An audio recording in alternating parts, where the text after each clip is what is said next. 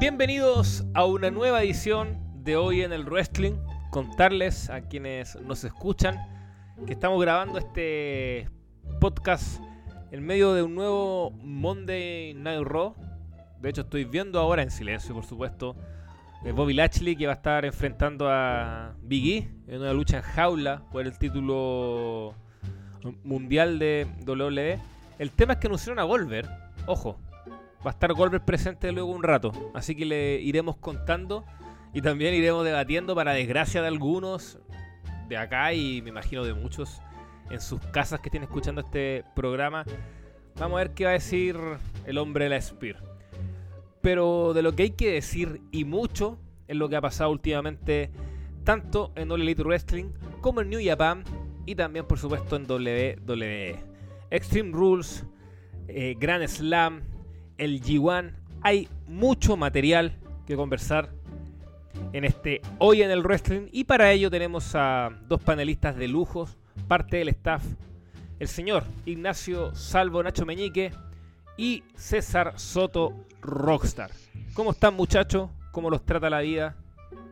Yo estoy asombrado porque en una sola semana tuvimos uno de los espectáculos clave, yo creo, de la historia de All Elite. Y un muy buen show, o al menos un show que dejó cosas que van a ser muy bien recordadas. Y al mismo tiempo tuvimos un espectáculo que representa toda la decadencia de WWE. Pero toda, o sea, no, no hay nada, no hay nada bueno ahí, nada que salvar ni siquiera, yo te digo que ni siquiera el regreso de Sacha yo lo pongo como un algo como por lo alto porque ni siquiera eso lo hicieron bien, po.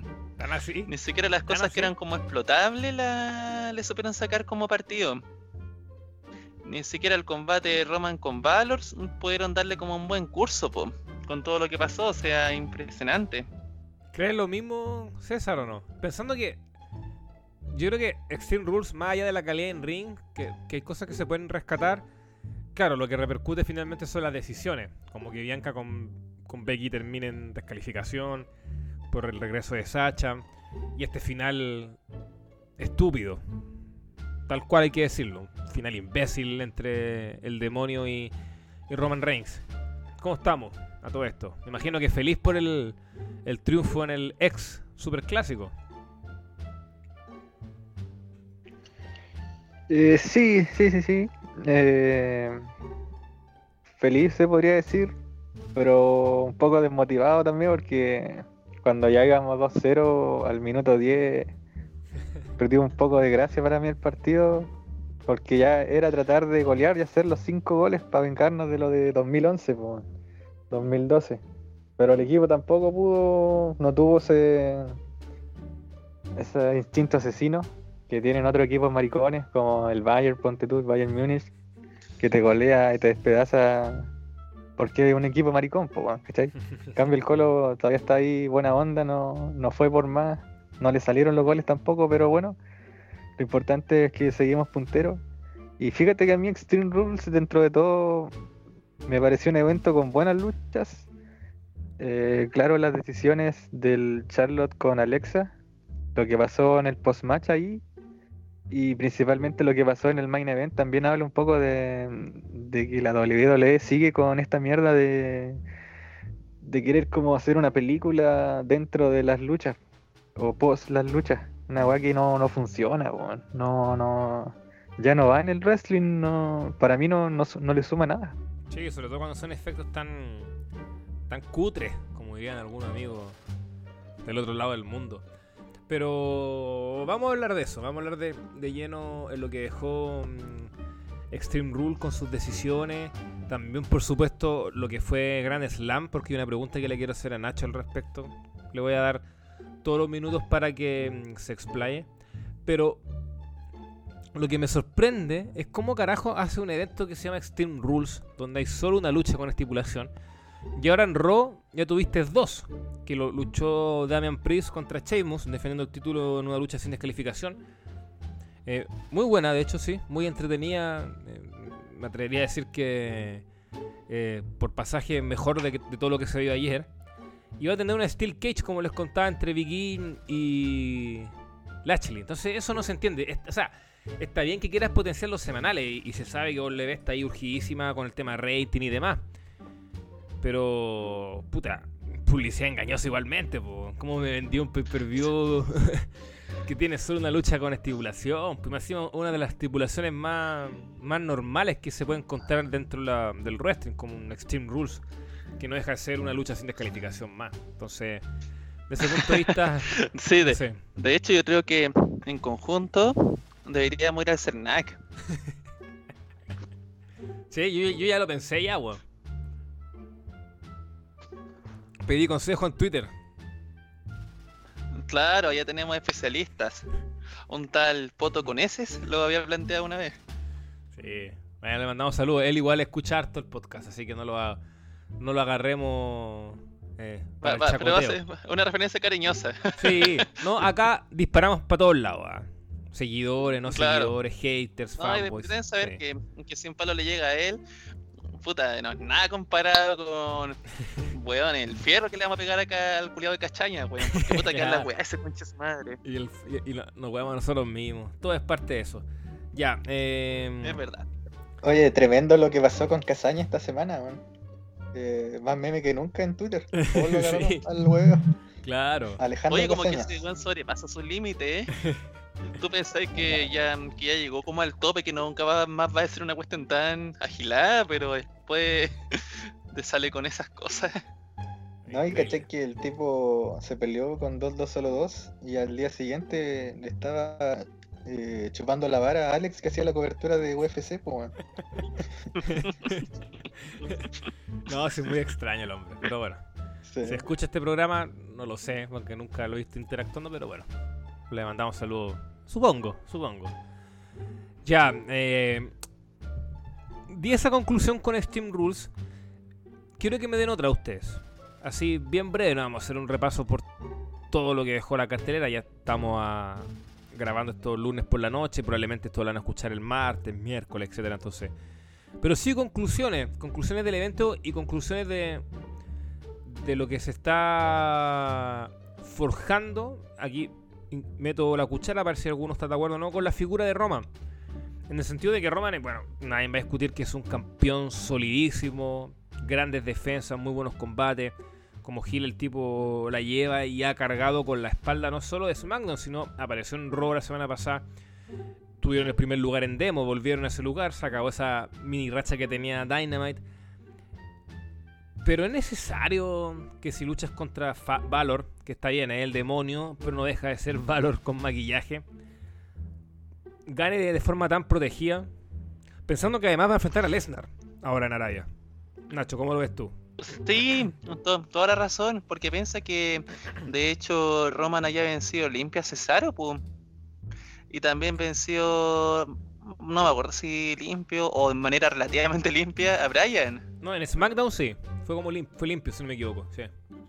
Ah, entonces claro, yo creo que ese debería ser el camino, que ante, ante rivales que ya sean muy gigantes quizás, ya se justifica un poco más que haya trampa, como lo que pasó, no sé, en WrestleMania por ejemplo, o contra que yo en alguno de sus combates, pero claro, a veces se les pasa la mano un poco, yo creo que contra rivales que son más chicos en teoría debería ganarles limpio.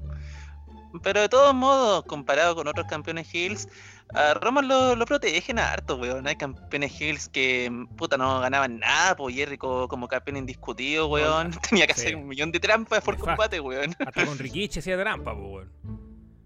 Claro, hasta, hasta RBD le da la papa, pues. Hoy te- tenía un pequeño pollo atravesado. Ahora sí. Nacho, dele nomás. Sí, no, claro. Rob Van Damme, hecho, me acuerdo que en Raw le costaba mucho. Y así varios campeones. Es que bueno, es que en general la industria como que no sabe mucho buquear a los heels o abusa que hay constantemente un de la. Pero interesante ahí. sí, Mira, eh, un, matiz, un matiz interesante de Roman Campeón Hill es que Roman, en Es su victoria, como lo veníamos diciendo, eh, le interfieren, po. pero los segmentos siempre te dejan a Roman muy dominante. Claro. En cambio, hubo otros campeones Hills que en los segmentos, como que siempre los mostraban como el weón débil, que es de papel y que. Como por ejemplo, de hecho, que eso que le criticaron tanto al, al reinado de KO, por ejemplo, po o no sé, el reinado de Seth Rollins, o, y otros tantos más que en el fondo eran, eran mostrados como campeones, como luchadores débiles, po. Y al final, eso en los segmentos, como que siempre había un face que le sacaba la chucha. En cambio, Roman, ya en algunos combates, eh, tiene que ganar con trampa, pero los segmentos es muy raro ver que alguien le pegue a Roman, pues a Roman siempre lo muestran muy dominante los segmentos y también realzan todo ese tema de que el tipo es muy violento, muy brutal y todo eso, pues. Se recuerdan que antes de Game Rules estuvo ese, ese momento en donde le saca, le da silletazo a ese luchador, ¿cómo se llama? A Famontes. Sí, Montes Ford. Claro, igual se lo, agarraba a siguetazos, se realza mucho a un hill, independiente de que, de que haya una victoria muy limpia o no detrás, pues como cuando Stone Cold le daba siguetazo a los Hardys, pues. Al final ese, ese tipo de cosas igual sirven para ir sumando momentum como campeón dominante. Sí, es verdad. Creo que con eso resume muy bien y, y como que me hace entender el punto. Aparte que yo siento que esa mezcla entre que ya puedes tener un combate con alguna interferencia y otro limpio, e, igual es bueno porque le da cierto dinamismo al, al, asunto. El tema es que, claro, que, en Extreme Rule me pareció que fue un poquito excesivo eh, tratar de dejar también parado a Valor, pensando que Valor no, lo va, no le va a ganar el título. Es muy difícil, o sea, creo yo. Puede, puede pasar, ¿por qué no? Pero. En fin. Eh, Rock, en tu caso, el regreso de Sacha y esta ecuación que se va formando junto a Becky y junto a mm, Bianca. Eh, un combate que a todo esto iba, bien, interesante, a mí me iba gustando, pero termina de forma abrupta. Pero más allá del combate en sí, eh, ¿cuánto le va a aportar Sacha esta rivalidad entre Becky y Bianca? Donde a todas luces, si es que no hay un cambio en el draft, podría venirse alguna triple amenaza. Yo creo que la rivalidad está bien sin Sacha. Creo que ese mm, juego mm, de, que Becky no respetaba a Bianca y que Bianca ya estaba dejando de, ser, en el fondo, como fan de Becky, la niña buena, y ya definitivamente se había enojado con ella. Pero creo que esa historia iba bien y podía seguir. De hecho, me parece apresurado el retorno de Sacha porque yo esperaba, esperaba una revancha entre Bianca y Becky en otro evento y con victoria limpia para alguna de las dos. O no victoria, necesariamente victoria limpia, pero con una ganadora. Porque el combate está bastante bueno. Y claro, podría ser mucho mejor. Entonces no me parece un error que entrara Sacha, porque al final no te va a dejar concluir lo de Bianca con Becky, que podías rellenar fácil un mes más. Y te vas a una triple amenaza ahora probablemente donde no es lo ideal, teniendo tres buenas luchadoras que pueden tener single matches entre sí y hacer una triple amenaza, no sé, me baja un poco el, hype. Es que además eh, yo hay Matías igual, que una de las tres tiene que perder, pum. entonces una de las tres va a bajar en estatus. Igual yo no creo que Vicky pierda el título tan pronto. No, si yo creo que hay la que se come el pin es Sacha o Bianca. O sea, igual. Sí, ve que tiene pinta de reinado para largo. Sí, eh, yo voy a seguir insistiendo más allá de que el combate iba bien y, Bianca no ha perdido cierto momentum con la gente, tiene buen pop y todo. Pero a mí me sigue pareciendo un error todo lo que construyeron con ella. Y en o sea, todo, todo lo que construyeron y todo lo que se desarmó. Aparte, ¿cuál es la historia de por qué perdió tan rápido en SummerSlam y ahora en Extreme Rules le dio un combate de tú a tú a, a Becky? O sea, no, hay una lógica. Claro, no tiene ni. Ese, no tiene absolutamente ni cabeza. Sentido, pues, weón. No, pues, Ese buqueo de combates cortos siempre ha sido malo, weón, pero malo, siempre. No, nunca te ha ayudado en nada. Esos en squash, tipo de Goldberg, de Lesnar a otro rival. Por ejemplo, cuando Lesnar le gana a Kofi. No. O sea, la, forma en que tú podías. Claro, yo te entiendo, por ejemplo, si eh, antes de comenzar el combate, Becky le pega con un silletazo, un, le pega con el título. Claro. Claro, en esa, algo, ahí sí se justifica, po. se entiende ahí. O le hace alguna trastada. Incluso, puta, lo de Chemu dándole la. dándole la. la bota a Brian.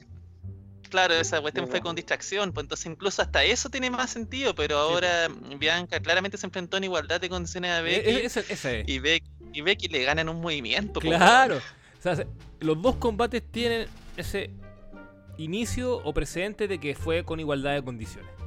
Entonces, ¿qué, se qué, o sea, ¿qué explicación me dan a mí de que en uno caíste en, no sé, 12 segundos, 14, no sé cuánto, y en el otro, weón, duraste caleta hasta que la lucha tuvo que terminar por descalificación? O sea, no cuadra, weón. Entonces, en ese sentido, a mí... Y, y lo otro, weón, que también tiene relación con Becky, que yo siento que Becky está haciendo mucho esfuerzo por tratar de ser Hill, porque claramente lo que están buscando. No la, no, no, no, no la están manejando como una twinner o como yo creo que deberían manejarla, que es simplemente ser Becky. Becky, sé tú Becky Lynch. The Man, eh, si quiere actuar con soberbia, actúa, pero claramente la están buscando eh, Hill cuando reniega de tener esta revancha con Bianca. Eh, y cuando se mete, cuando está en el estado de ella, cuando la están enseñando, se mete con el público. Todas esas cosas son actitudes Hill. Pero el público igual la ama, po. si Becky está. eh, o sea, aparte que Becky se fue over eh, y vuelve más encima después de mucho tiempo. Entonces, obviamente, cuando tú vuelves después de mucho tiempo, también vas a, seguir estando over. Entonces, en ese sentido, también me parece que es un error que Becky sea Hill por mucho talento que ella eh, trate de poner para que el Ah, ah. personaje cumpla. A mí me gusta eso de Becky que en el fondo le hace caso al guion de que le entrega la WWE, pero dice como puta esta weá como que no, no funciona pico, ¿cachai? Porque eso pasó en el- la primera vez, pues, en 2018, cuando la quieren hacer Hill contra Charlotte. Ahí Becky igual intenta hacer Hill, pero después como que dice pico y sigue normal y la gente la ovaciona y ahí nace la Becky Face de nuevo. Yo cacho que ahora va a pasar lo mismo. Y creo Sí, que lo de Sacha puede ayudar a que Becky ya no sea ágil. En el fondo, que sean como las tres en igualdad de condiciones, en- sin, sin ser villana, porque Sacha ponte tú, vi- igual viene en modo twinner, por así decirlo. O por su cuenta, ¿cachai? Más allá de ser face o heel, atacó a las dos, lo que me parece perfecto. Sí, Porque así tiene que ser el personaje de Sacha. Y el de Becky debería ser el de The Man. claro, Nada más. sí. No, sí, El es tema que- igual sí, es no, que Becky, weón, en mi opinión, es una baby face natural, weón. Ese es el tema. Hay luchadores que, que pueden jugar muy bien en ambas bandas, como CM Punk, ídolo de César, o Jericho igual, y que tienen como esa capacidad de ir cambiando porque se meten muy bien en los dos personajes, po, weón. Pero por ejemplo, un Rey Misterio nunca podría haber sido un buen heel, po. Y en mi opinión, Becky no puede ser una buena heel, porque simplemente no le sale, weón. No tiene vocación para ser mala. Becky es una persona querible, ¿cachai? Es, es complicado tenerle malo, mala a Becky, a menos que sea un subnormal, claro. Como había varios igual. Sí. Pero a Becky no le sale bien el tema de ser heel. Básicamente, ella debería siempre apuntar a tratar de, sacar reacciones positivas de los fanáticos, a- aun cuando actúe como twinner, porque actúan, porque puta, yo creo, yo honestamente creo que al final todo se divide entre face o heel, o buscar reacciones positivas o que te odien. Y Becky no sirve para que la odien, pues weón. Es así de simple. Sí, y, no- y- y lo otro ya como para ir cerrando este tema es que eh, también se me hace inevitable que al ver que vuelva Sacha y va a pasar lo mismo cuando vuelva Bailey, que todo va todo termina girando igual en torno a las cuatro. Sí. Que por un lado está bien, si finalmente son populares, son las que ha cargado la división durante todo este tiempo, eh, son muy buenas, pero igual hay combates que ya están muy repetidos. O sea, creo que la u- Sí, la- ese el único el tema. combate es Becky Bailey. Es Becky Bailey que el único combate que, de hecho, creo que ni en pay-per-view se ha dado. No sé si alguien me puede desmentir esa información o corroborarla. Pero Mm, el punto. resto está todo muy visto. Entonces, los que le pregunto a ustedes, ¿es inevitable esto porque no hay más dentro del roster de, de WWE? Eh, Debería haber más, porque o, bueno, han tenido años o para si hay, gente, pero... pero, no saben cómo enfocarlo. Porque yo creo que sí hay. Eh, el, el mismo Bueno, caso de igual, pero eh, Ch- Pero ¿sabes qué interesante esto? Ni hablar. Yo, igual- mira, yo igual coincido con este tema con César, porque mira, yo, a mí no me gusta Liv Morgan, weón, pero es verdad el hecho de que, de que luchadoras que como Liv Morgan o la generación de ella, esto han sido ridículamente ninguneadas porque weón no las muestran para nada, pues weón nunca les dan como ni una oportunidad y es interesante que por ejemplo Ruby Riot haya estado tantos años y nunca le dieron un combate individual importante cuando puta para rellenar podrían habérselo dado. Yo ahora mismo, pucha, aunque yo no soy, no me gusta Lip, igual podrían hacer algo con ella porque claramente está over con el público, pues weón. Pero lo más, lo, lo- o sea, lo más probable es que no pase nada y que siga hueveando en los kickoffs o en combates de relleno y eso, pues. Pero sí, em, em, igual tiene que, igual esto eh, tiene que ver no solamente con la falta de talento, sino que también con un mal manejo de la empresa, porque igual gente hay, pero Pues, encuentro que hay. no confían en ellas, básicamente. Claro, y tenía el mismo caso de Alexa, que Alexa que puede generar ciertas opiniones dispares, tanto el staff y en general. Pero al menos el 2017, que logró ser campeona y todo, eh, sí era una persona atractiva visualmente para un público, sobre todo un público más adolescente. Entonces ahí tenías una figura que, que podrías potenciar, pero después le visto un personaje horrible que, bueno, al parecer terminó, ojalá. eh, y después para contar, pues, entonces a mí no me sorprendería, por ejemplo, que el próximo Royal Rumble, que va a ser un sábado, a todo esto, notición eso, encuentro que, que, que- poco a poco WWE también está pensando ahí en hacer pay-per-view los sábados, al igual como lo, venía haciendo la Elite. No sé si será condición o no, no, yo creo que no, porque hay muchos partidos de la NFL los domingos que están influyendo en esta edición de WWE. Pero fuera de eso, eh, como decía, yo imagino que no, no, no me sorprendería si el próximo Royal Rumble regresa a Bailey y lo gana. O lo gana Sacha. Y así, el mismo círculo. No veo a Liv Morgan ganando. No veo a Shayna Baszler ganando. Eh, a Selina por dar un nombre. O que, que vuelva a Carmela. ligas. O Nia Jax, que claro, ellas fueron campeonas, pero fueron campe- campeonas netamente de transición o por tener el título. Pero en general, Claro, todas la las única, la rivalidades única que yo te veo ahí, giran en las la única que podría volver de repente es Asuka porque Asuka es como el eterno comodín, po, weón. Claro. Está desaparecida y de repente la sacan de nuevo. Sí. Pero, insisto- insisto, ¿qué nombre hay? Y, pero si yo veo que Bianca, que ganó un Royal Rumble, que ganó en WrestleMania, pierde en 12 segundos, y ahora también en la lucha Extreme Rules eh, tampoco le gana a Becky porque no le ganó. Y, yo creo que de aquí al campeonato no lo va a ver en mucho rato. Entonces hay un gran problema, evidentemente, en la división femenina en, en WWE desde ese punto de vista. Nos gusta mucho Becky, nos gusta Sacha, a mí me encanta Bailey. Eh, Charlotte siempre, bueno, criticarle y todo por la cantidad de títulos, pero al menos para mí siempre es garantía.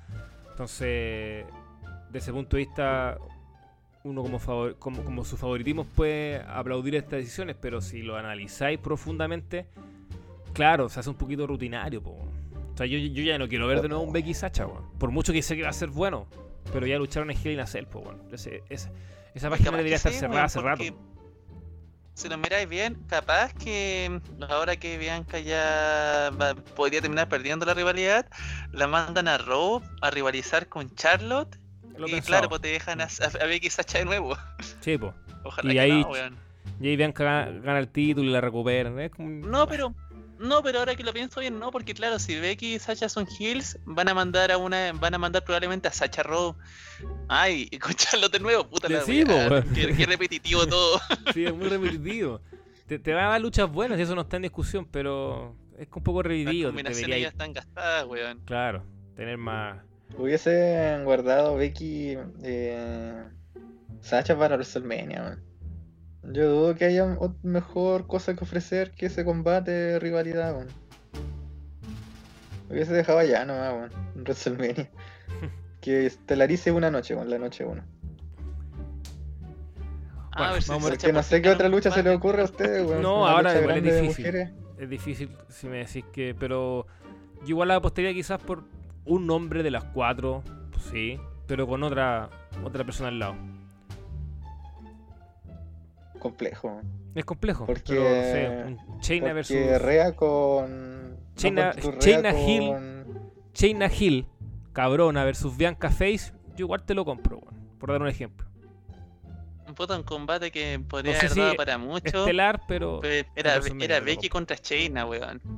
Pero lamentablemente pasó lo que tuvo que pasar, que fue que Seth Rollins le metió el, el feto, como dirían ordinario. No, ya, por favor. No, y la- le metió la guagua. Claro. Sí. No, y claro, lucha con público, sin público, en una weá enana, desmotivó y la lucha pero, no esa- fue tan pero- buena. pero ese combate daba, weón. Si Sí, era... sí, daba. Sí, se da. En un gran escenario muy daba mucho. Entonces, Sí, pero daba yo, ese por ejemplo, un China versus Bianca yo te lo pago, weón. Creo que puede ser bien interesante. Después puta, yo creo que esa weá se da en Raw nomás, weón. Porque mira, del- tienes a, a Rhea Ripley igual, pues. Ella con Bianca y Rhea fueron como las únicas que tú veías de NXT que ustedes al menos decían que pueden llegar a ser estrellas o triunfar. Y lo hicieron, ¿cachai? Pero si tú miráis para atrás, ya no tenía nadie. Y de las que subieron, están desaparecidas esas fitis. Tony Storm, la mejor del mundo, weón. Debe estar en. Australia, en algún zoológico ahí con, con Emma. No está haciendo nada, pues, weón. Chotzi con Tegan, desaparecidas. No, a mí Tegan me gusta, cuento que buena luchadora, pero también soy realista, ¿no? Es difícil que llegue más allá de la edición en pareja. po. Y, des- Oye, y bueno, más abajo en NXT de- no veo a nadie. La verdad que no veo a nadie. Quizás No, Dakota. NXT está remuerto. Difícil igual. Es que Dakota no la tienen ni. La tienen para el payaseo nomás. allá, Claro. O sea, si Dakota ya no triunfó en NXT. Raquel, weón, mira. Raquel. A, esa, a Raquel la van a subir y la van a hacer campeona, weón, lamentablemente. Fue bueno, por el porte Que quizás. es del gusto de, de Triple H, sí, pues, de Vince. Oye, y hablando de, de grandes estrellas, eh, weón, del 16 de julio Calilla está luchando en Dark, en SmackDown. Y todavía no la, no la ponen en televisión, weón.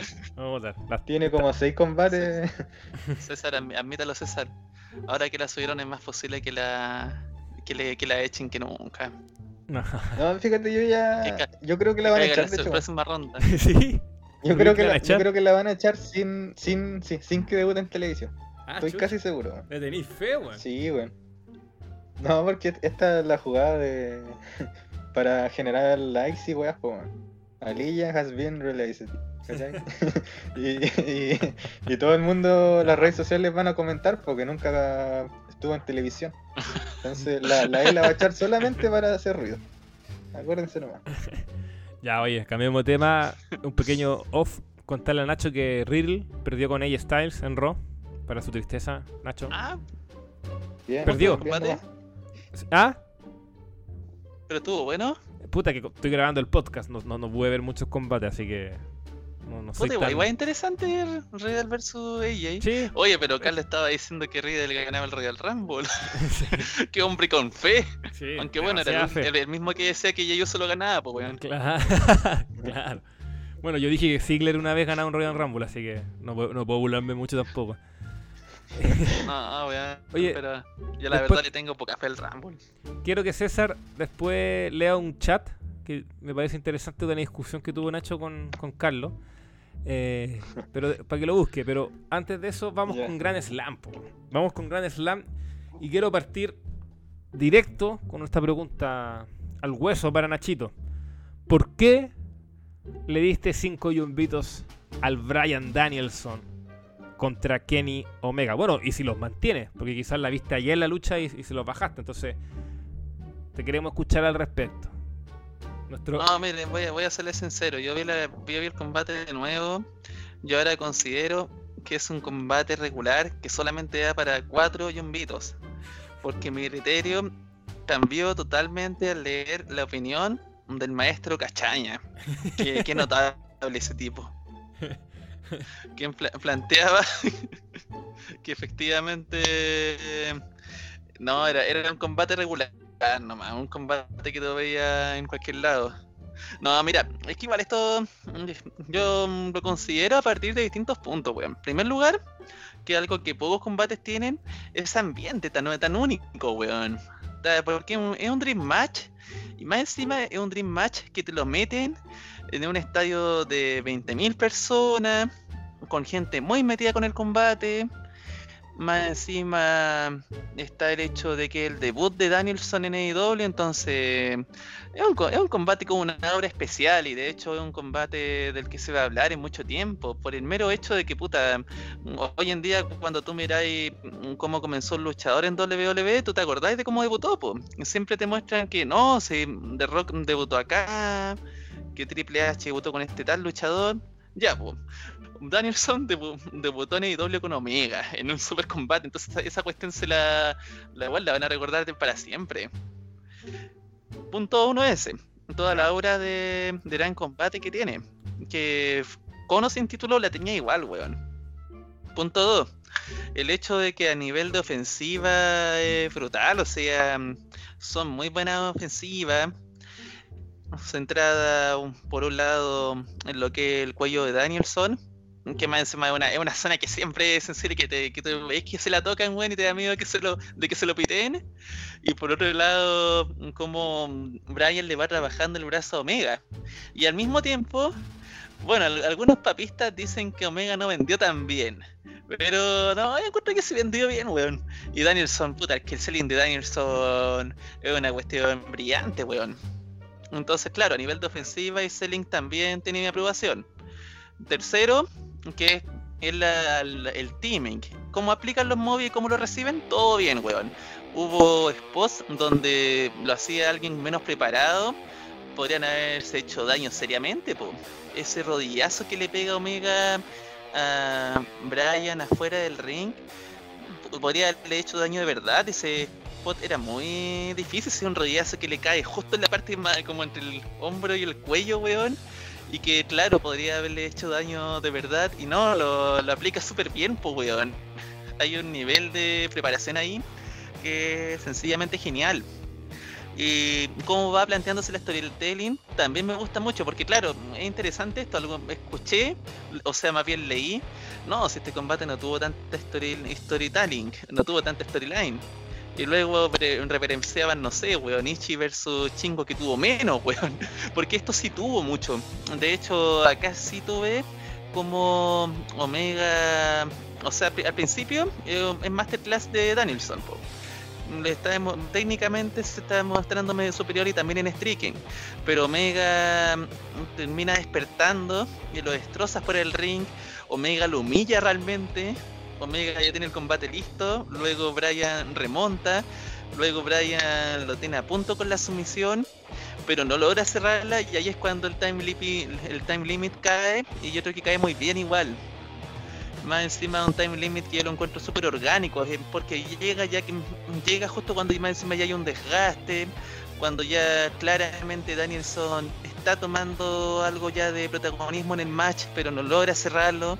Entonces sí, encuentro que llega de manera bastante orgánica ese time limit. No lo encontré forzado como hay otros time limit que sí lo siento como medio forzado o metidos de la nada. Entonces sí, encuentro que en todos los puntos cae por su propio peso este combate. Es un combate genial y le doy mis 5 yumbitos. Encuentro que darle menos ya sería de, de cagado. Perfecto, Nachete, ya voy con Rock. Más allá de los yumbitos, más allá de las estrellas, que Metzel le dio 5 estrellas. Ahí escribí algo en nuestro Twitter. Se enojaron varios, ¿ah? Saltaron muchos calcetineros, calcetineras de, de- del amigo Metzer, ¿ah? Me sorprendió que se enojaran tanto. weón, sí. que es ridículo, po, weón. No, y hay, gente ahí, weón, que decía, no, no, no, no, no se puede probar si hubieron combates mejores o peores de Danielson antes de este combate. No, no hay ningún fundamento para verlo. No, yo. Weón, ¿aca- ¿acaso, ¿acaso hay alguna, no hay una vara para medir, weón? ¿Se ne- ¿Acaso es tan subjetivo como decir Seth Rollins versus Bray Wyatt en la Hell in a Cell pudo, quizás fue mejor o peor que este combate? Porque todo es interpretación. Claro, todo es Porque a ese, a ese nivel Todo es gusto. po, weón. Sí, pues eso es. Apuntan a eso los buenos. Que todo es gusto. O sea, tú puedes decir Es que mira, que- sería que el decir Wyatt arte, con Seth Rollins fue espectacular. en el arte Y yo te puedo decir que tu opinión vale callampa porque el dato objetivo es que tu opinión vale callampa, pues. Si es evidente. Si hay, hay hecho. el- el- hay hecho evidente de que la, la, la weá fue mala. Es que claro, es como decir, por ejemplo, que la última. Mira, sería como decir, como todo depende de gustos, la última Rápido y Furioso pudo ser mejor o peor que el padrino. Porque al final todo es gustos, po. En el fondo, en el arte siempre es así, po, weón. Y yo creo que al final una, una verdad incómoda, pero que una verdad es que al final igual hay obras que son superiores o inferiores. Que yo, yo una vez aceptado ese hecho, igual es muy puta absurdo creer que Danielson desapareció toda su carrera hasta este combate, pues weón, teniendo tantos combates impecables, tantos combates que objetivamente son tremendos. Porque no solamente, porque al decir esto, no, al decir que con Omega el mejor combate de su carrera, no solamente estamos ninguneando su run en WWE, No, sino si que además estamos ninguneando su run en Raw. Claro. Y, y- y claro, y, y más allá de que esta sea una escala personal, en este caso de Dave, que ya puta, hemos hablado tanto de esto, pero es, es bueno quizás recordarlo. Yo insisto en un concepto que para mí es clave. O sea, creer que Metzer no influye en las personas o que no tiene influencia en cierto sector de la comunidad es una mentira. Porque el bueno efectivamente sí lo tiene. Sí tiene influencia. El tipo sí es eh, visto como una deidad por muchos. Y esos muchos piensan, por ejemplo, que un Will Osprey, que tiene chorrocientos de luchas de miles de 5 estrellas, quizás más, es mejor que Daniels. Y objetivamente no es así, po. No es así. Es tan simple como eso. O sea, hay- evidencia que lo respalda. Hay combates que el Nacho lo decía que uno puede ir analizando ciertos aspectos, ciertos conceptos del wrestling. Y aquí tampoco se trata de ser experto porque nadie de nosotros estudió un posgrado y una carrera de wrestling. No, pero son cosas evidentes. Cuando tú te metes en algo que te gusta, como en el cine, como en la serie, como en la pintura, etcétera, tú eres capaz de diferenciar qué es bueno y malo. Y a veces lo malo te puede gustar, obvio. O sea, eh, no, me recuerdo en este momento, pero puede que algún combate malo lo haya disfrutado igual, porque me reí, porque encontré que algunos movimientos fueron inter- interesantes, algo gracioso, sí. Pero ahí después a decir que eso es mejor que otra o no sé, del Bret Hart versus Stone Cold de WrestleMania, no. Entonces, ha- hay cosas que objetivamente son claros y el wrestling sí es objetivo. O sea, no, no hay que confundir los gustos con la capacidad de ser objetivo. Yo nombraba a Will Ospreay. No es mi estilo de luchador favorito, pero yo no voy a escribir un artículo diciendo que es un luchador horrible, pésimo. ¿Por qué no? Porque tiene combates que lo respaldan que son bien buenos. Como tienen otros que quizá me parecen inflados, pero no por eso voy a decir que es pésimo. Entonces hay que saber diferenciar eso. Y, y- y lo, y- lo último, que también basta de, de ser tan políticamente correcto que toda opinión se tiene que respetar, toda opinión es válida. O sea, bajo ese argumento estúpido, eh, sigamos leyendo y sigamos escuchando a gente aún, porque yo lo he leído, y en varios eh, tweets y otras plataformas, que Roman Reigns sigue siendo un bulto. Lo sigo leyendo. ¿Hay que respetar a esos sacos weas? No. ¿Por qué lo vamos a respetar, weón? O sea, un periodista de otro sitio, que no lo voy a nombrar, eh, escribió que John Cena el 2007 estaba muy verde. El 2007, pues, weón. Cuando Cena te daba combatazos con Michaels, combate con Shawn Michaels. te dio un con combatazo Umaga. con Umaga, te venía a dar combates buenos con Edge, eh, te dio un combate muy bueno con JBL el 2005 y probablemente se me escapa algún otro, estoy nombrando los principales. ¿Y cómo va a estar verde? po? Y bueno, y después salió con la cantinela típica que el John Cena mejoró como luchador el 2015, po, que es la nueva, esa es es otra tontera. Porque el weón hacía, en vez de 5 movimientos, el te hacía 10. Entonces, claro, como estos weones creen que entre más movimientos tu mejor luchador es, te salen con esa estupidez. Entonces, a mí no me vengáis a decir que yo respete y que valide toda opinión. Y si Metzer eh, le da 5 estrellas, weón, a, a unos weones saltando de aquí para allá, weón, con un finisher fest y tanto épica como Adam Cole versus Gargano. Ya una lucha como de Jericho contra John Cena en Survivor Series 2008, donde Jericho se dedica weón, a, a trabajar gran parte del cuello de Cena que venía eh, lesionado de esa parte o le da cuánto Jumbo le dio a Eddie Guerrero con Batista Nacho en No Mercy 2005 Oh, sí, que no. fue Si no mal recuerdo, fueron menos de tres Vito. claro Fueron una lucha como, dos y- como dos y medio le dio. claro y así lucha varias, hermosa, po, weón. varias weas más y lo último que tampoco vamos a negar que el weón se mueve por favoritismo si es así el weón se mueve por favoritismo. Tiene sus luchadores favoritos tiene luchadores que le hacen relaciones públicas weón bien.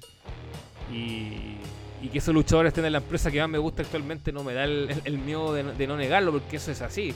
Los box los omega. No, y, y ni siquiera debería darlo el hecho, porque, porque hay algunos que incluso usaron como argumento que Danielson como que avaló a Meltzer públicamente, pero seamos serios, él está en esa empresa, a él le conviene hacerse la policía, yo creo que a él le da lo mismo tener un combate de 5 estrellas o tener 20, weón, porque al final él no se mueve por eso.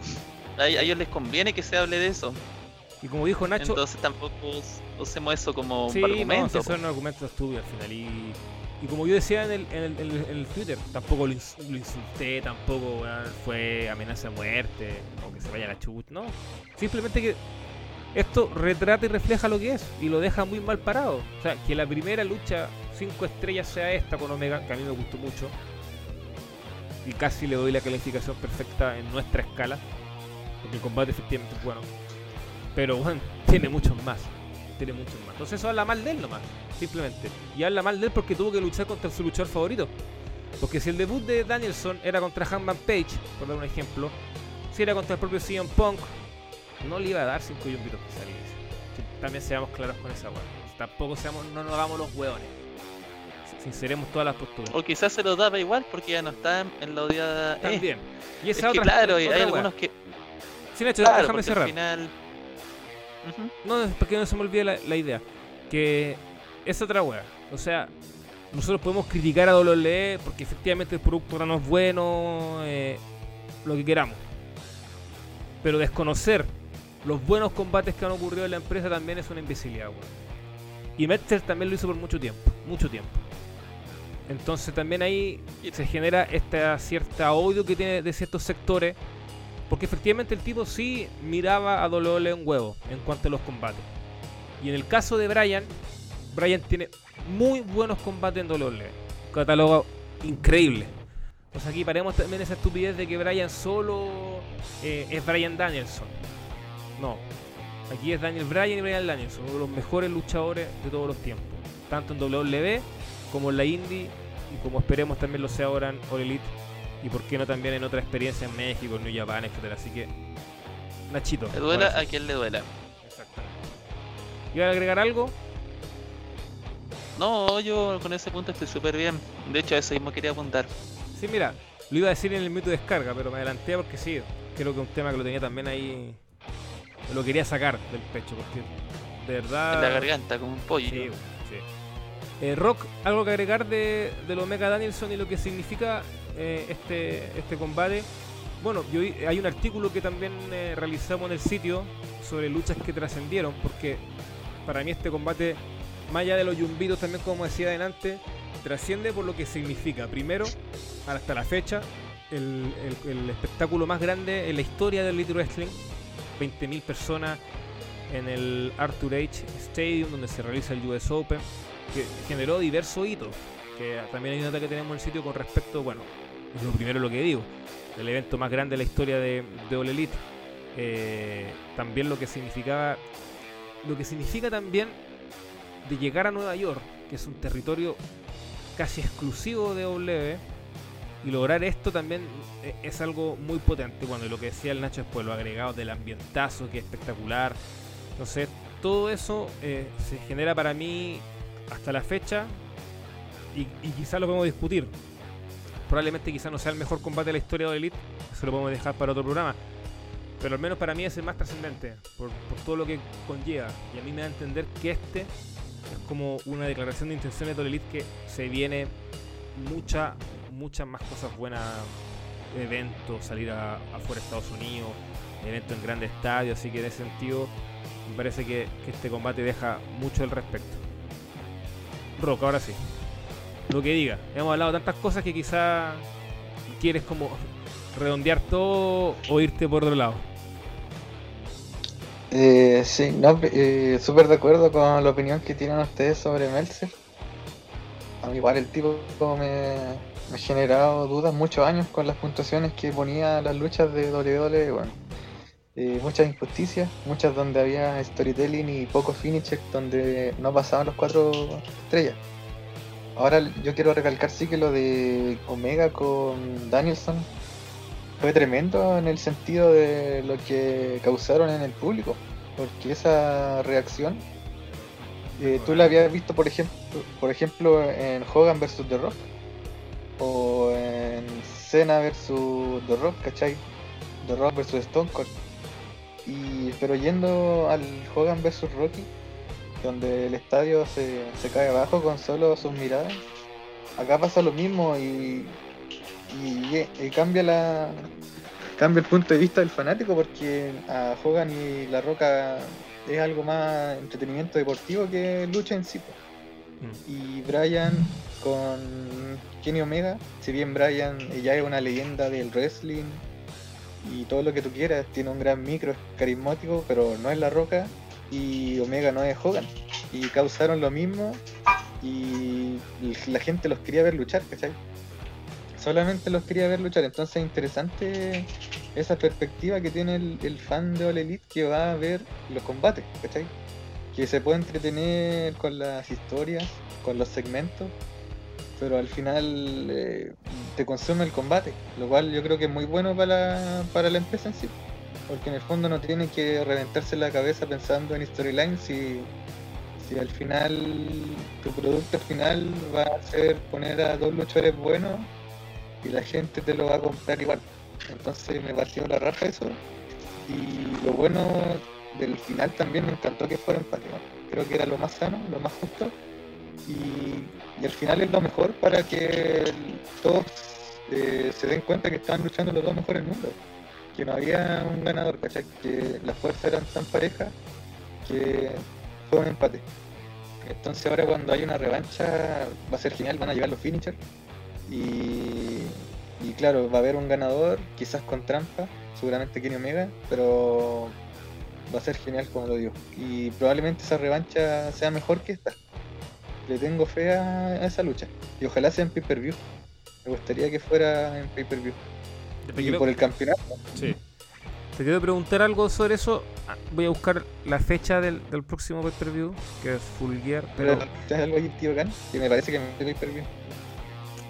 ¿Que como, como rock no te escuché? Sí, no, que, el, que se pasen por las pelotas nomás el ranking en esta ocasión. No, yo creo que no, no, es problema y luchen por el campeonato. Aquí te voy a preguntar, ¿qué hacemos con Hangman Page, por ejemplo? Que bueno, igual. Hangman está, no está en televisión en este momento. Claro. Pero claro, uno asume que cuando vuelva tiene que dar su historia con Kenny Omega porque él lo sacaron de televisión, el propio Kenny Omega. Y claro, por ahí van los tiros, pero y efectivamente todos pensamos que Hanman, eh, Page va a ser el nuevo campeón. Pero tampoco puede dejar inconcluso lo que armaron Brian y Omega. Yo creo que aún le puede dar más tiempo de vacaciones a Page, ya que tenía un roster tremendo y sinceramente no, no necesitas a Page, así como tampoco necesitas a Jericho cuando se vaya a hacer conciertos y no necesitaría Japón y no necesitaría a Brian ya que el, roster es muy bueno y tiene una montonera de luchadores potentes en, el roster que pueden aparecer en los semanales y en los eventos. Sí. No, como te decía Rob, que bueno, se confirmó la, fecha que ya se sabía, pero lo importante también en el recinto, que Full Gear 2021 va a ser en el Target Center. Esto está en Minneapolis, Minnesota entre 17.500 y 18.700.000 asistentes. 18.700 eh, asistentes ahí sí. Eh, los tickets van a comenzar a venderse este viernes 6 de noviembre. O sea, para... Por la interrupción, pero eso en realidad es basado en espectáculos deportivos que se han hecho. De hockey y de básquetbol. Sí. Al final, claro, debería estar como redondeándose por ahí, porque en, en se puede más, pero como tenés que meter el ring al medio y todo eso. Pero pero por ahí también es una cifra bastante alta igual. Es buena. es una cifra de pay-per-view de WWE, Claro.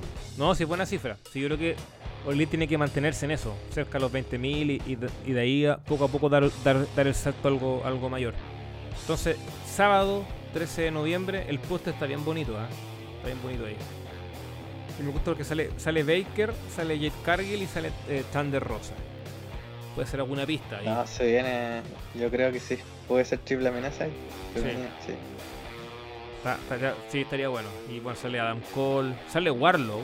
arriba de MGF. Ojo con eso también.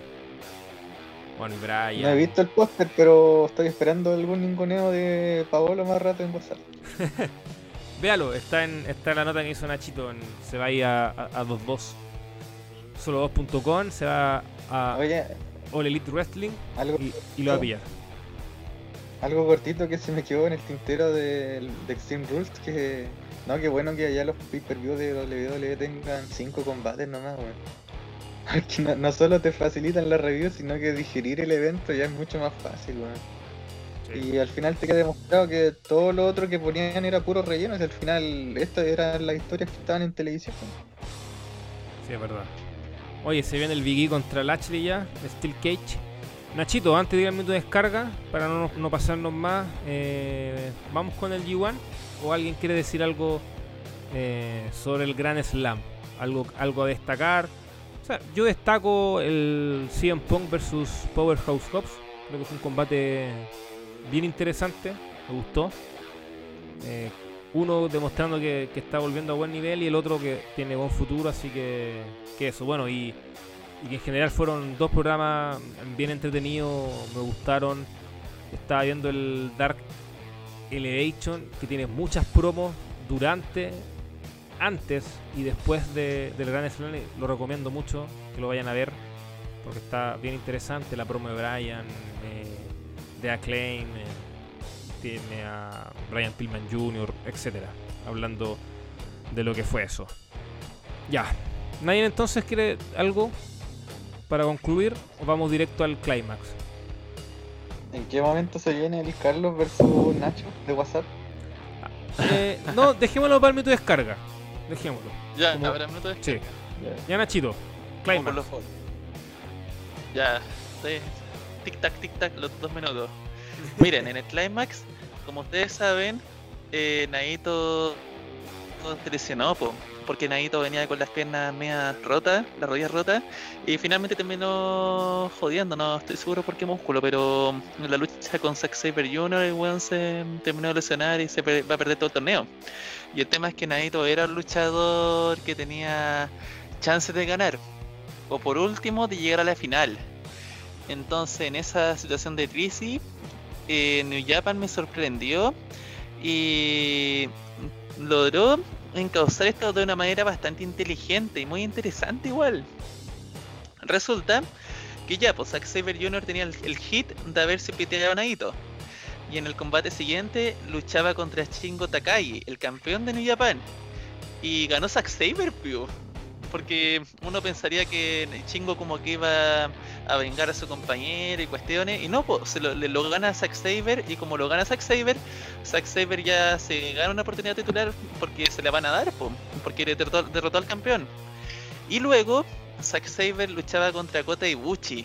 Yo no decía, no, acá ya perdido, porque claramente Kota Ibushi es el, es el candidato, po.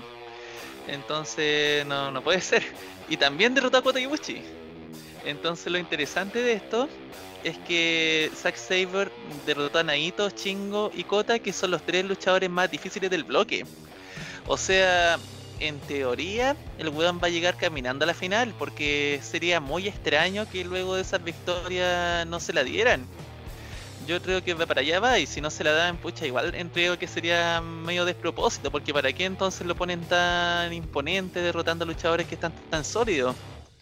Yo creo que él podría terminar llegando a la final, ojalá, contra Okada. Y es súper interesante esto porque es un luchador que en líneas generales ha estado sumamente desaprovechado por, w, por New Japan. De hecho, en un momento decían que él era como lo que debería haber sido Brian Danielson si no se hubiera ido a alisar a WWE y cuestiones.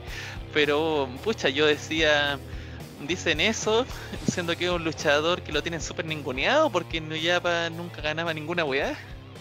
Entonces, si llega a una final del G1, que igual va a perder, eh, pucha, sería un salto bastante interesante para lo que es el luchador y lo que ofrece.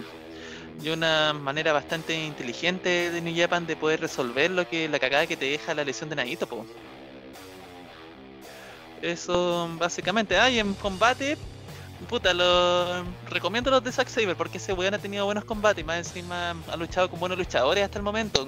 Kota, Chingo, Naito y el Okada versus Tanahashi. Del resto hay mucho arroz graneado como se sabía que iba a haber.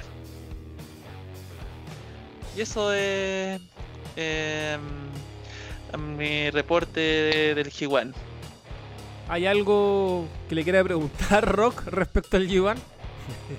Usted que me imagino está muy estaba muy ansioso con este reporte. No, no sé, preguntar por qué, qué pasa con Hikuleo. Un track, un track. Hikuleo Nacho de mano de Hikuleo los- es tan penca que no lo invitan a los climax. po. No, pues Hikuleo, hermano de Tamatonga y Tangaroa. ¿Y sabían que el padre de los tres, Haku, Sí, po. Creo, creo que es padre adoptivo, sí, de Higuleo. de dos de ellos, que los recogió porque eran familiares que estaban súper empobrecidos y él los adoptó? Grande. Todos le piden platita a la, a la roca entonces.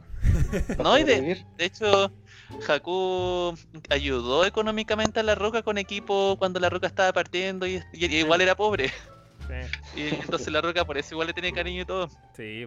La, la roca es un buen tipo. Como siempre reconoce a todos los que lo ayudaron. Sí, Ya, eh. es verdad eso. Sí. Eh, Nacho, ¿usted tenía alguna queja con respecto a algunas críticas que está recibiendo eh, la cobertura del Yuan? ¿Lo dejamos para el minuto de descarga o lo quiere decir ahora? No, minuto de descarga, minuto de descarga. Ya. Listo. Si se le quedó algo en el tintero, lo que quiera decir, minuto de descarga es- está disponible para todos ustedes. Y vamos a partir este minuto de descarga de una forma muy especial, muy distinta y muy diferente a lo que hemos realizado anteriormente. Les prometí que Rock iba a leer un chat en particular, una pugna que se dio entre Nachito y Carlos Matamoros. Cuéntenos, Rock, ¿de qué se trató? Bueno, eso de las 13.30 horas de la tarde ya, típica hora que en Chile uno se prepara el almuerzo. Eh, Nacho tiene una interacción con Carlos y todo surge a, a raíz de una opinión de Alonso. Pero viéndolo bien fríamente, Nacho dijo una, una paletada que merecía sufrir, weón. O sea, no, Nacho, no puedo creer lo que dijo de verdad, weón. Mira, Esto es lo que dice Alonso. Mientras no se retire, siempre estará el miedo reculeado de ver a Orton con la 3, hijo de perra. Y ahí Nacho dice que siempre está la posibilidad de... tam- estábamos hablando de los candidatos del Rumble 2022. Claro. Y que va a ser en Por San Luis, que es la ciudad de Orto. Sí, pues, claro. Entonces Alonso dijo eso. Y de ahí Nacho dice que siempre está la posibilidad también de que vayan por un Lesnar o un Goldberg. Desde la mierda de Edge se murió el hype por la estipulación. Y Carlos eh, se mete y dice, igual el último era Edge o Bryan. Hablando Espera, espera, espera, espera, Nacho dice, espera, Rock, que tu micrófono está fallando un poquito para que la, la historia no se pierda. A ver si lo puede arreglar. Quedaste en Carlos dice. a ver, Ahí sí. ya, Carlos dice, igual el último era Edge o Bryan. Hablando del Rumble de este año. Ya de ahí Carlos dice, si acá se celebró igual que Edge lo elimine a Randy, lo que es verdad, yo me acuerdo clarito, lo, lo grité como un gol, eh, hit también, no queríamos que el nefasto Orton le empatara a Austin, pues bueno. Y a ver esto aquí se viene la de Nacho, weón. Para mí el mal menor era Orton igualando el récord de Stone Cold. El mal No, menor. ya. ya puedo creer, Nacho culiao, weón. No sé si Nacho quiere defender esa frase. Carlos le dice, tienes que arrepentirte de escribir esto, weón. Estoy de acuerdo. Un payaso Nacho, dice Alonso. es contarle pegarle a Edge. No, y ahí Que Nacho... Nacho, Nacho sí, está Nacho enojado porque Edge primero. con Edge. Demasiado. Como que ya se Bueno, superó, creo yo. ¿O no? Ahora, ¿cómo? Ya hay que superarlo de hecho, weón. Si aparte al menos no que ganó WrestleMania. Es que, weón, ponga, pongámonos en contexto. Weón, que lucha como cuánto, cuatro veces al año. Y va y entra primero en Royal Rumble.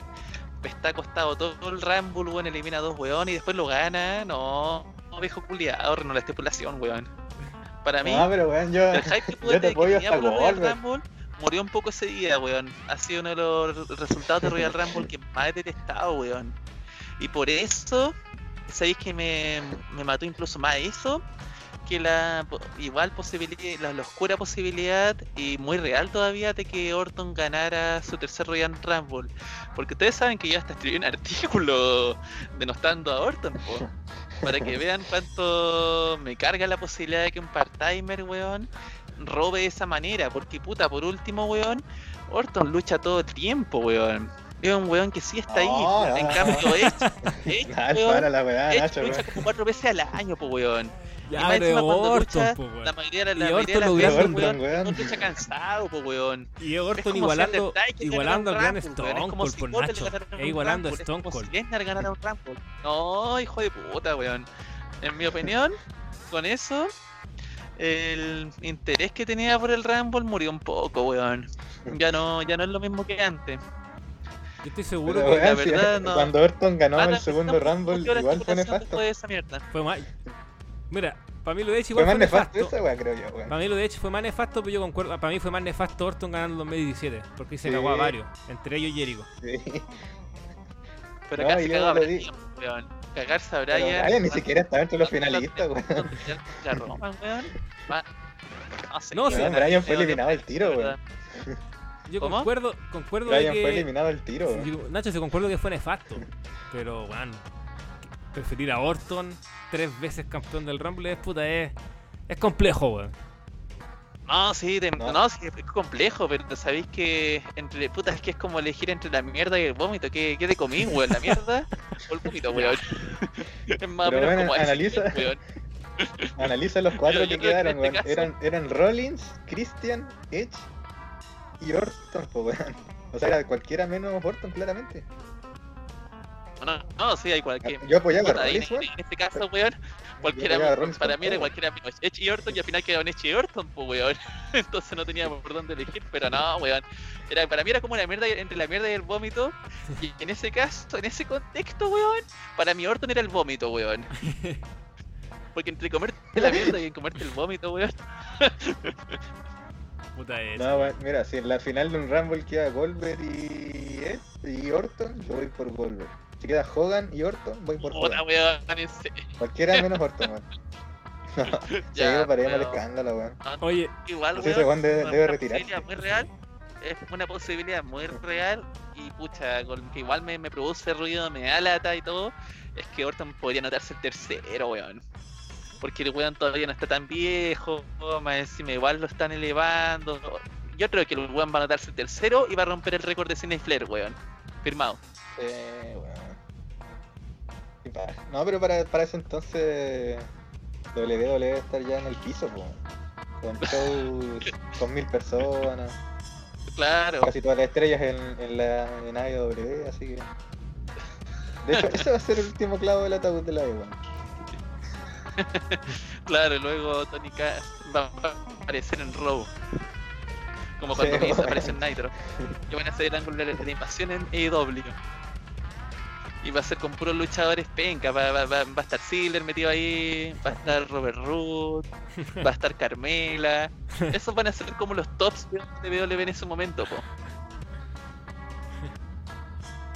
ya, eh, bueno. Nacho, te, te Ay, también quería tirarle un palo que es verdad, weón. Weón, que como, como chucha dicen que en 2-2-2 odian a Furoreso, weón. Porque en 2-2-2 no, no se cubre bien Japón, weón. Si acá tenéis la mejor guía. ¿Por, por qué, weón? ¿Para qué, ¿Para qué mandar con weá? Acá, weón, se hace la mejor guía del G1 Climax, weón. Puta, una cobertura súper buena, weón. Luego llega una review con todo, con los mejores combates, weón. Y hay otras páginas que no hacen ninguna, la mayoría de las páginas no hacen ninguna weá que sea, que sea similar, po weón. Entonces no, que se que se laven la raja, weón. Que dijeron eso. Y que, y que luego usen el, usen el jabón utilizado al lavarse la raja para lavarse el hocico, weón. Lo que pido. Oye, Nacho, te quería contar que me- para mi cumpleaños me regalaron un Funko Pop. Adivine de quién. ¿Un qué? Un Funko Pop, que son estos monitos de figura de, de figura del cine, serie, lucha libre, etcétera. Adivine de quién me llegó uno, po. Me regalaron. Cuando lo abrí, me acordé da- al tiro de ti. lo mencionaste hace No, poco. Edge, po, weón. Me llegó un Funko de Edge. y lo voy a. igual- por supuesto que igual lo recibí feliz, lo voy a guardar ahí. Si Edge igual se le banca por mucho tiempo, se le Oye, banca. pero- por mucho que haya Eh, robado. pero son esos, son esos monitos como caricaturas que son como con, cabe- con cabezas raras, weón. Claro, cabeza más grande y el cuerpo chico. Yo tengo uno de Brian, tengo unos de Got. Y ahora me llegó Ah, este. igual, nunca me han gustado esas cuestiones, weón, así que da, da igual, weón. Lo, Mm. lo puedo perdonar si, si alguna vez lo, eh, si alguna vez por esas cosas de la vida vo- voy a su hogar y lo veo, no te lo voy a romper, weón, te lo prometo.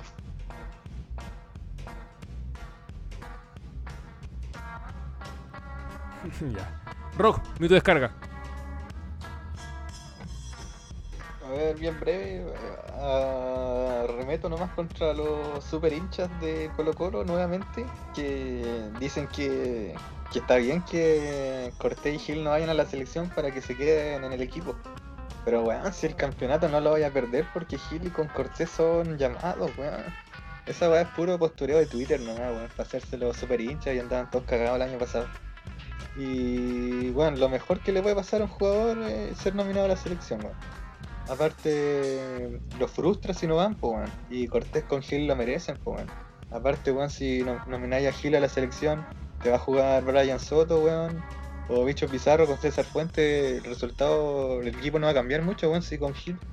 Y Gil no es Dios, weón, si Gil igual ha jugado partidos malos. Y, igual hemos ganado, weón. Si el, equipo en sí es, es muy bueno. Eh, claro, pues Cortés sí es un arquero gana partidos, pero a Colo Colo tampoco le llegan tanto, entonces tranquilidad ante todo nomás y que por que por que, no miren nomás los jugadores, weón. ¿Para qué les vaya a cerrar las, las puertas de la selección solamente por creerse más hinchas y porque creer que sin ellos no vamos a ser campeones? Si el equipo es súper sólido. Y lo otro nomás comentar que hoy volví al cine después de ¿cuánto sería? ¿Dos años más o menos? La última película que vi fue El, El hombre invisible de Elizabeth Moss.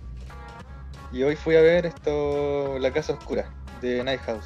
Igual una peli de terror de Rebecca Hall. Puta, a mí me, me encanta, weón, cuando las minas actúan bien en las pelis de terror, weón. Y aparte Oye, pero Rebecca fuiste- Hall. No. ¿Pero fuiste un cine? Sí, pues. En cine. En Puerto Oh, Montt ya. Sí, pues en Puerto Montt ya se puede ir cine. De hecho, en el mall Me imagino que lo viste sin mascarilla, porque porque allá es de, allá es de macho no usar mascarilla. Sí, No, siempre respetando, siempre respetando. No, no, no como otros seguidores de, de Trump que hay en el grupo de Todos Solo Dos, que se bajan la mascarilla. Oigan, ¿puedo interrumpirlos por un momento? Lo que pasa es que acabo de leer en Twitter que nació la hija de Ronda. Sí, Ah, qué buena. Buena noticia. Futura campeona de todo. No, y nomás eh, la película me gustó. Y Rebecca Hall, muy buena actuación. Y yo creo que, que es buena, weón, cuando las actrices hacen una peli de terror, weón. Porque no le suma harto al, al género. Cuando el protagonista es, es buen actor, o buena actriz en este caso. Así que que bien por Rebecca Hall. Y bacán, pues, me gustó la peli, así que si llegan a ir al cine, me le invita a su polola para ver esa peli, weón, está buena. No te leí, te leí tu Twitter, así que tu tweet. La, la- la voy a anotar. Sí, pero la cartelera no está muy buena tampoco, weón. Es No. como la peli así como para ir a ver. Ahora 007 igual llega, creo. El, el miércoles o jueves por ahí, con Remy Malek. Nacho termina Mr. Robot, weón. Ahora me acordé.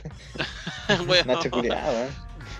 lo que pasa es que tú, tú sabes cómo es mi compromiso con la serie. Me, me cuesta mantenerlo, pero igual quiero terminarla. Te voy a acusar ¿El con el tío? Alex. Mire, le, le voy a confesar que el motivo por el cual me ha atrasado un poco es que ah, me puse a ver capítulos de macho, weón. Igual es buena.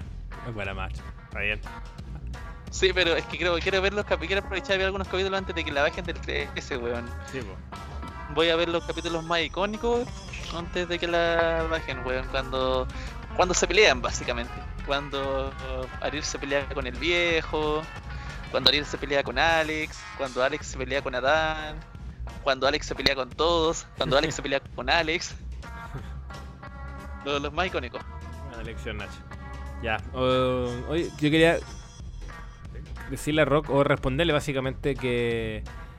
O sea, más, que responderle a él, eh, complementar su idea de, esto de los seleccionados, que aunque uno quiera o no, porque en mi caso igual yo pongo por encima a mi, club antes que a la selección, pero también comprendo que, que la selección te entrega una vi- vitrina que no te la entrega la, la li- la liga local, pues bueno, entonces una nominación significa que tus ojos están más puestos en los veedores y, más posibilidad de irte afuera. po. Que lo que pasa, por ejemplo, con Nacho Savera, que, que, yo creo que Nacho Savera debería estar nominado hace rato, pero igual está perdiendo cierto terreno a diferencia de otros. Entonces eso también es un poco perjudicial porque así eh, no, no, no, no va a tener más ojo encima si jugáis contra Guachipato o Ñublense, no, pero en cambio si entráis 20, 25 minutos como entró Marcelino contra mm, Colombia, Ahí te no, más, en 45 minutos se jugó todo el, primer, segundo tiempo. Ahí tenéis mucho más ojos, po. Entonces en el caso de Gil, o, más que en el Gil, en el caso de Cortés, que Cortés es un poco más joven, claro, esa proyección que te puede entregar la selección es necesaria, más allá de que no esté, o más allá de que sea el tercer arquero, que algunos dicen, ah, ¿para qué va ahí si es tercer arquero? Entonces, pero es por eso, te entrega una vitrina que, y no solo en Chile, sino en general, estar nominado a la selección te da o- o- otro caché. Ya, quedan 5 minutos para que termine el Lashley Vicky. Eh, ¿Lo esperamos para ver si hay un cambio titular y lo conversamos o cerramos.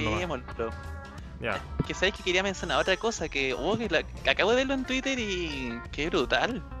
Que Space está negociando por Rampage, por Rampage en vivo y el tema es que si los weones farolean en Twitter, yo creo que es porque algo hay, pues weón, si los Sí, weones estarían tirándote cuestiones, Claro. no estarían, no estarían hueveando porque Sí. para terminar en nada, pues. Yo creo que que, esto algo debe, debe haber ahí, ¿o no? Eh, sí, si esto es retroalimentación, seguramente ya desde arriba de la gerencia Rampage va.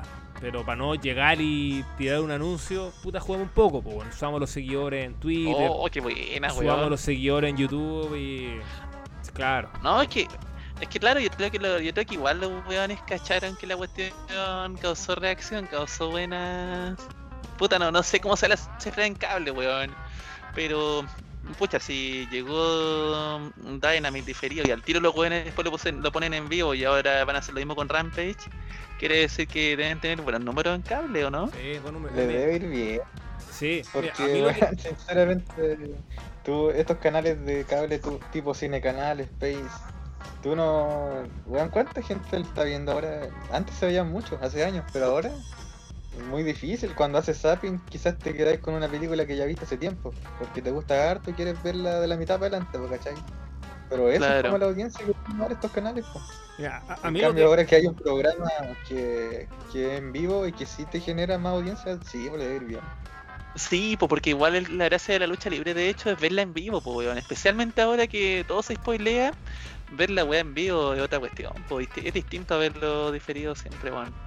No, y la, está súper buena la, la cobertura de Space porque ponte tú cuando tú veías el streaming gringo y hacen doble pantalla, no ponen Space, eh, no, no, y seguís viendo la acción en pantalla completa. sí. Entonces hay Sí. súper pocos comerciales también. Oye, eso le iba a Sí, es- preguntar. es eso le iba a preguntar porque al menos yo veo los Dynamites por una aplicación que es Movistar, Movistar eh, Plus. Y claro, ahí no hay cortes, pues, weón. Yo sigo viendo la lucha tal cual. Entonces les quería preguntar si cuando lo vende de la tele es lo mismo. Bueno, ya la Rock lo, lo confirma. Eso nos cuenta Sí. maravilloso, pues. Y aparte de que te da la opción en algunas teles, y en- bueno, y en este caso la aplicación también te lo da de poder verlo en inglés, que eso lo encuentro genial. weón. Porque en español no, no son muy buenos que digamos los amigos comentaristas, pero... Oye, pero no, los que le quería comentar es que desde... Bueno, desde Wander Medio igual son bien recelosos en, en dar información. Acaba de retener Vicky. Retuvo Ah, Vicky. Sí. Ah, era esperable. Terminó, sí, igual terminó. A, a falta de dos minutos, Vicky retiene el título. Se mete el Wolver ahora yo creo, pues. Probablemente, aunque parece que Goldberg va a ir contra el Ashley en, en Arabia, sin título. Algo así leí. Después lo vamos a corroborar eh, durante la. cuando se vayan confirmando los combates. No, pero bien, qué bueno que retuvo Vicky. Ya, no, lo que iba a decir es que para ir cerrando ya que, que si bien son un poco recelosos de, de- de hablar de números, porque aparte eso los ven como empresa externa, lo que sí me, me dieron a entender es que gran parte del éxito también de, de Dynamite en el cable es por México. Que México le da muy bien. ¿México? muy bien, sí. Ah, entonces, hora de ver a Rey Fénix campeón. Claro, no me sorprendería. Bueno, y, y yo creo que los Lucha Bros campeones también puede ir de esa mano. Y no, pero que México es un muy buen territorio actual para para All Elite. Y en Space le da muy bien. Y por algo también Space tiene triple A, po, Ah, claro. es solo para México. Entonces, claro, ahora te llega a Latinoamérica y. Y sé que lo que creo yo que también es algo esencial de que sus programas vayan en vivo, que esto te da la chance de poder ver a All Elite acá en Chile. Yo creo que se puede dar en un futuro Ah, sí. quizás no Yo tan cercano por el tema dar, COVID. ¿Mm? Yo creo que sí, weón, Sí. tarde o temprano se piensa que al final, no, al final no solamente WWE estaba llegando a Chile, sino que estaban llegando estos luchadores de otras ligas como Omega, como Loki, todos esos shows que organizaba Huguito. ¿Omega El vino a Chile, Nacho? ¿Qué pues si vino? ¿Sí? ¿Cuándo? No me acuerdo, pero lo trajo Cuando era un, era un, fi- un fitio, ¿no? Cuando O estaba en. Japón. Cuando estaba en Japón, claro. O sea, cuando estaba entre Japón, pero que igual, eh, pero igual estaba haciéndose ver en USA, eh, fue a Chile. Sí, va, casi todos fueron a Chile, weón, de los luchadores eh, que eran conocidos de USA en, ese, en esa época. Entonces el tema es que, claro, de que organice una gira, yo creo que es cuestión de tiempo nomás. Ojalá. Es que aparte muchos lucha- hay luchadores para hacerlo y, y es cosa que una productora vea el éxito, lo traiga y listo, se puede hacer. Obviamente si están los Claro. planes de All Elite expandirse más allá del UK, porque UK es fijo, pero no sé si tienen planes de ir a otro lado. Pero yo creo que sí. Ah, claro, po, el tema es la, es la agenda, porque Sí, yo po. creo que ok, y luego los buenos se van a tirar a Europa, como lo hace WWE Claro. todos los años. Sí. Oye, lo último, eh, Drew McIntyre interrumpió a Big E y miró el título con su espada. Ah, pa' upa. Hmm. Así que ahí probablemente hay algún- alguna lucha en Arabia, me que, que es el próximo evento, ¿no? Sí, po. Oh, qué entretenido. Sí. Tengo tanto hype. Ya, Nacho, vaya a acostarse. Que tiene que andarse temprano. Rock también sé que tiene que despertarse temprano. Quien habla también se tiene que despertar temprano. Así que, mira, un programa fue un programa grabado, pero justo comentando lo que estaba pasando en Raw. Así que le agradecemos a Alex también que se encargó de la cobertura. Ya, Nacho Rock, que estén bien, ¿ah? se cuidan. Y nos encontramos en una próxima edición de Hoy en el Wrestling. Chao. Nos vemos, chau chau.